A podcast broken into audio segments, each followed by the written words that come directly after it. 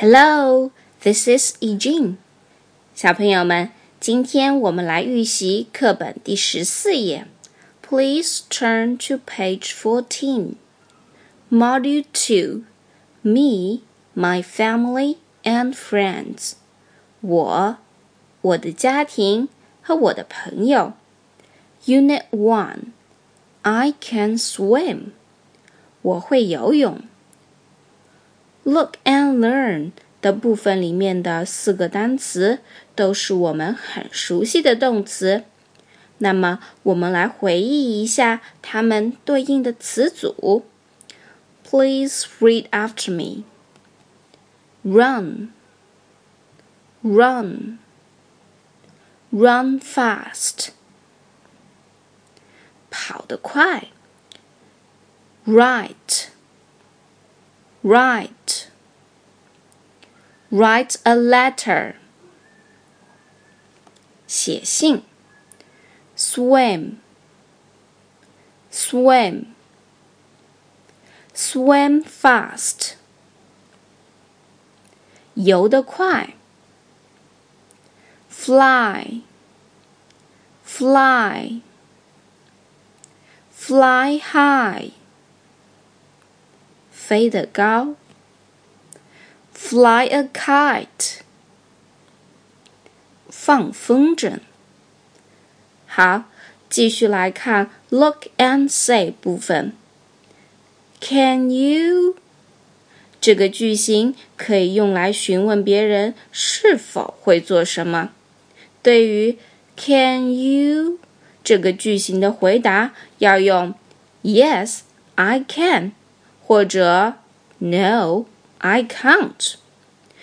那么，我们再来回忆一下以前我们学习过的动词及其短语吧。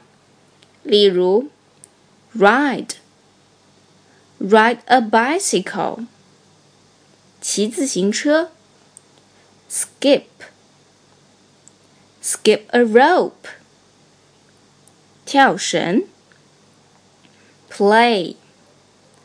play football 踢足球 read read a book 读书 sing sing a song 唱歌 draw draw a picture 画一幅画儿，还有 hop 跳跃，dance 跳舞，cook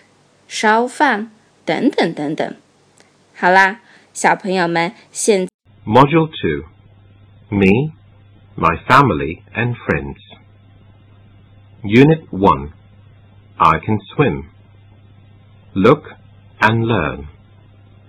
Run. Run. Write Write. Swim. Swim. Fly. Fly. Look and say. Can you? Yes, I can. No, I can't. 1. Can you write, Danny? No, I can't. 2. Can you draw? Yes, I can.